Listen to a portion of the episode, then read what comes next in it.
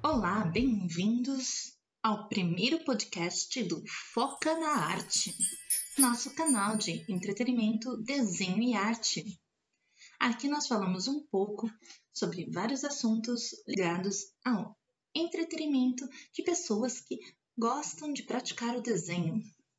Hoje nós vamos começar com um tema que eu acredito que seja indispensável para todo mundo que gosta e quer praticar desenho. Desenhar não é apenas um ato de exercitar uma rotina, de utilizar uma sequência lógica de conhecimentos, mas também é ligado fundamentalmente à criatividade. É, sem dúvida, uma ferramenta aonde nós nos expressamos com o nosso melhor. E quanto mais criativos somos, melhor o nosso desenho ficará. Então, se nós somos a ferramenta principal do desenho, se nossa criatividade vai fomentar desenhos mais bonitos, mais interessantes, que vão instigar outras pessoas a quererem conhecer o nosso trabalho, existe uma coisa que é indispensável, e isso seria o nosso repertório cultural, que é o tema de hoje do Foca na Arte.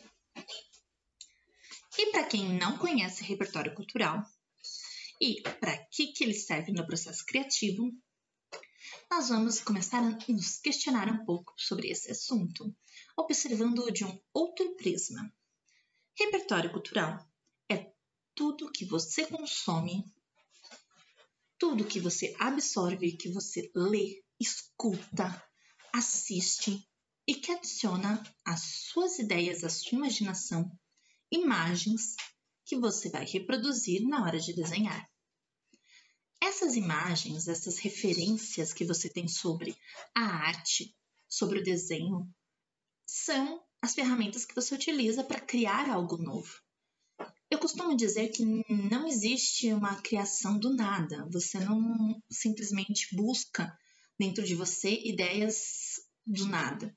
Você normalmente busca de referenciais que você já tem e a partir dali você cria coisas novas. Então, a partir daquele ponto, você consegue imaginar coisas novas e é fruindo esse repertório cultural, essas tendências, esses novos patamares que a gente consegue fazer cada vez produções melhores. Mas se você fica sempre nas mesmas produções, sempre na mesma literatura, sempre nos mesmos seriados, nos mesmos produtores, nos mesmos artistas, você sempre vai produzir o mesmo material. Então fica muito difícil você produzir algo novo e se reinventar também se você não busca ter um repertório rico.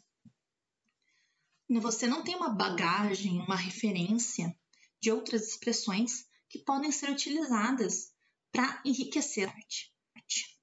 Porque, querendo ou não, gente, desenho é uma obra de arte. Você conhece que manifestações artísticas? Quais escolas de arte você já viu? Surrealismo, dadaísmo, modernismo. A gente fala muito disso na educação, mas isso também é importante para quem produz, seja de forma artística, seja de forma profissional. O entretenimento ele serve para nos distrair, mas ele também ele forma uh, opiniões, ele forma ideias, Quais outros artistas, quais outras fontes culturais você andou vendo ultimamente? Música. Que outras ambientações de música você andou escutando? Uma das coisas que eu gosto muito assim de escutar quando estou desenhando é, por exemplo, lo-fi. Eu gosto muito porque é um estilo que te ajuda a trabalhar, que ajuda a concentrar. Mas trilhas sonoras, por exemplo, de filmes, elas são riquíssimas tem instrumentos maravilhosos e ajudam muito na concentração.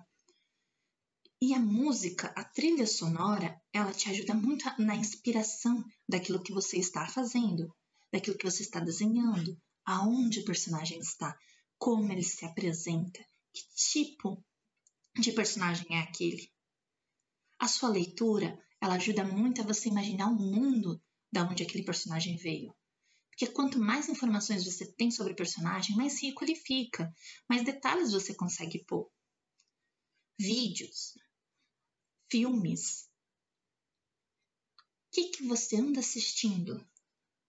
Você assiste só um nicho? Ah, eu só assisto comédia. Eu só assisto terror, eu só assisto um estilo de filme. Comece a pesquisar. Ah, mas eu gosto de comédia. De que país você assiste a comédia? Qual produção? Da onde vêm os filmes que você assiste? Existem diversos estúdios espalhados pelo mundo com outras produções que são muito interessantes e que você pode estar conhecendo. E que você pode estar investigando e experimentando outras formas de se expressar.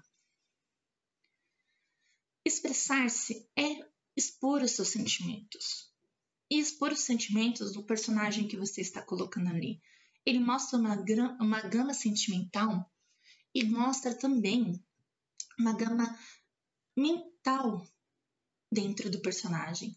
Se a gente pegar, por exemplo, um personagem que transmite uma sensação de insanidade, há muito disso na própria expressão do personagem.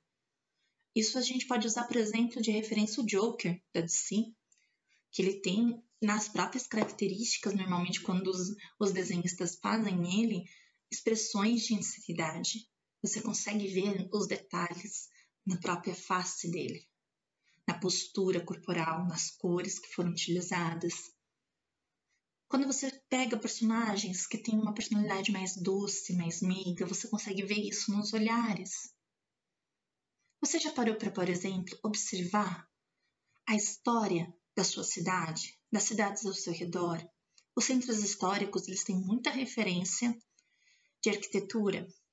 E essa arquitetura, o folclore, as tradições, as histórias, essa, essa riqueza, essa pluralidade, ela enriquece os cenários que você vai utilizar. Pesquise, conheça, como eram as cidades durante as épocas? Você já viu fotos, por exemplo, da sua própria cidade como ela era há 50 anos atrás? A diversidade, ela é riqueza, ela é plural e o plural é ouro.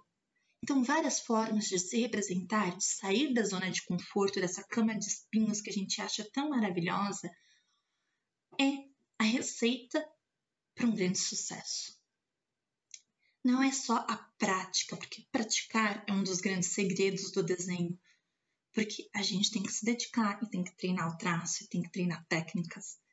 Mas um bom repertório cultural no processo criativo, um grande questionamento, sempre perguntar, sempre pensar, sempre pensar pela prismas novos, por outras versões, como seria a visão do outro, com respeito, com sempre um pouco de magia no olhar, porque eu acho que isso sempre faz maravilhas, com certeza é uma receita para o sucesso.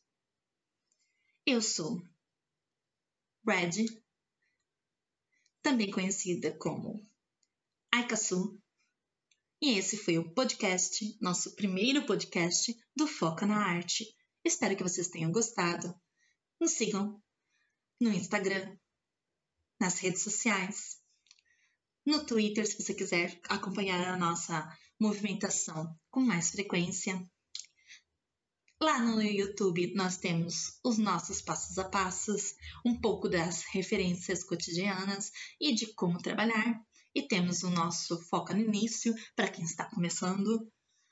Obrigada e até a próxima, Strangers!